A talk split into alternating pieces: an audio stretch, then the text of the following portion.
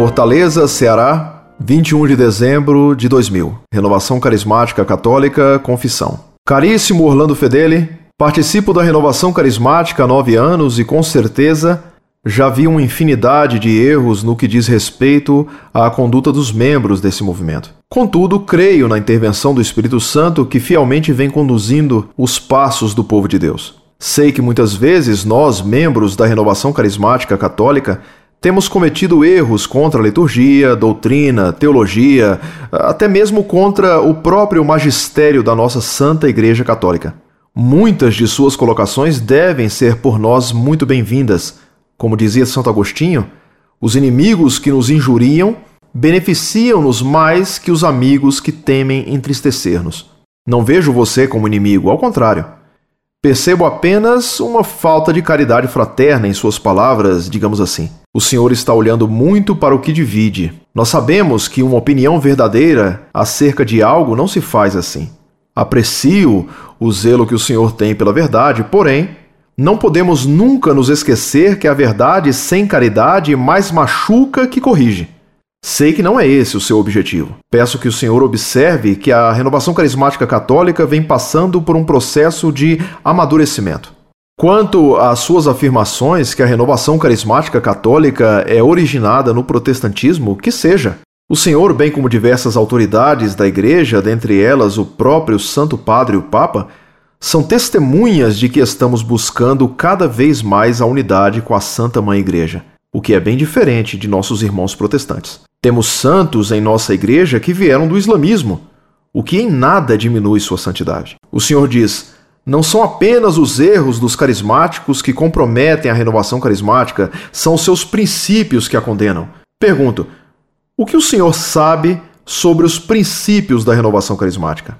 Pelo que posso perceber, sua experiência é toda formada através de uma leitura preconceituosa sobre o assunto. Creio que o Senhor não esteja habilitado para se pronunciar sobre os princípios da renovação carismática católica. Creio também que, mesmo que me empenhasse ao máximo para explicá-los, não convenceria.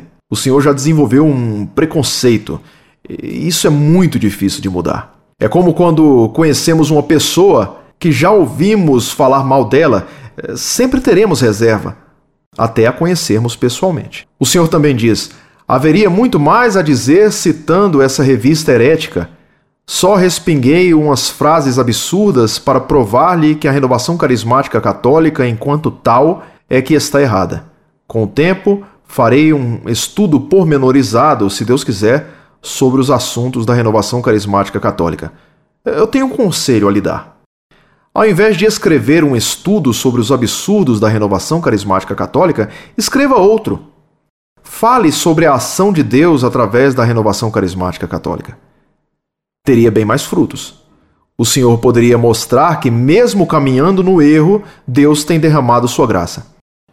Digamos que ele, através da sua intervenção, tem feito acontecer o seu plano de salvação.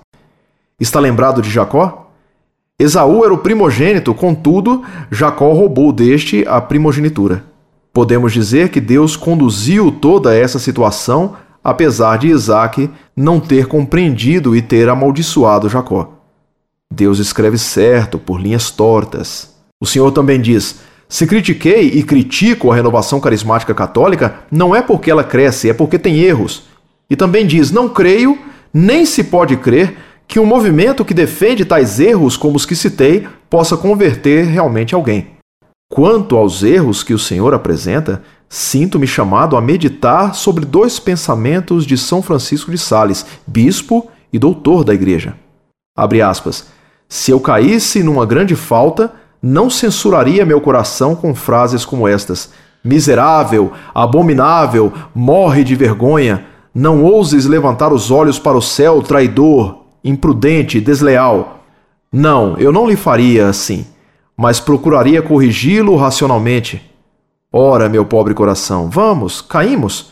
Pois bem, levantemo-nos, deixemos esta miséria, vamos reclamar a infinita misericórdia de Deus. Ela nos há de assistir daqui em diante para que sejamos mais fortes e assim empregaria todos os meios para não pecar. Contudo, tenho grande admiração ao Senhor e aos seus artigos. Espero ter colaborado um pouco com sua visão a respeito da renovação carismática católica. Que Deus lhe conceda unção, sabedoria e, acima de tudo, perseverança em sua busca pela verdade. Muito prezado, salve Maria. Antes de tudo, quero desejar-lhe um Santo Natal. Quero também agradecer sua admissão leal de que há muitos erros na RCC. Ora, como se pode supor que o Espírito Santo atue num movimento que contém erros contra a fé? Um erro contra a fé impede a ação do Espírito Santo. Caso contrário, ele estaria ajudando a difundir erros, o que vai contra a sua ação santificadora. Você me acusa de uma certa falta de caridade fraterna, por dar mais atenção ao que divide. Essa noção de caridade é completamente errada.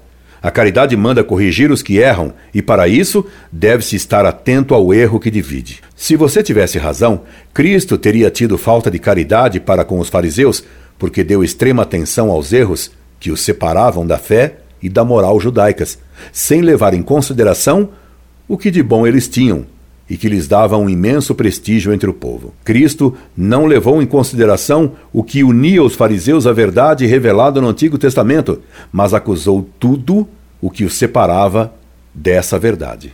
Bom dentista, por exemplo, não é aquele que considera os dentes sadios, e sim o que vai procurar com zelo e cuidado as cáries mais ocultas. Portanto, a caridade manda procurar os erros para corrigi-los. Por isso, a caridade me manda corrigir agora sua falsa noção de caridade. Você me pede que repare que a RCC está sofrendo um processo de amadurecimento.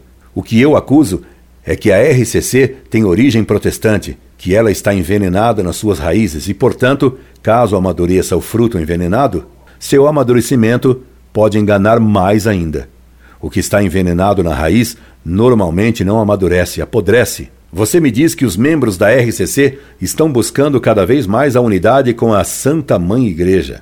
Portanto, confessa que a RCC não está realmente unida à Igreja. E o que não está unido à Igreja deixa de ser católico. Se os membros da RCC reconhecem que ainda não estão unidos à Igreja, já é um bom passo. Para ficarem unidos à Igreja, eliminem então o que os separa dela. E uma das coisas que os separa é o espírito protestante do carismatismo, sua pretensa posse de união com o Espírito Santo que os dispensaria de estar unidos ao Papa e à Igreja. Você me diz, o senhor poderia mostrar que, mesmo caminhando no erro, Deus tem derramado sua graça. Como pode Deus atuar e derramar sua graça em quem permanece no erro? Você, por acaso, não sabe que uma doutrina contrária à fé exclui da igreja e impede que a pessoa permaneça na graça de Deus? Toda sua noção de fé está errada. Se a providência de Deus escreve direito por linhas tortas, isto é, aproveitando até o mal para retirar algum bem,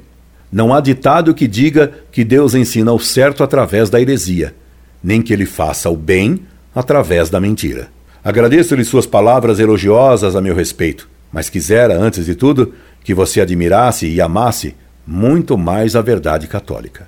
Ela é que é a fonte de todo bem.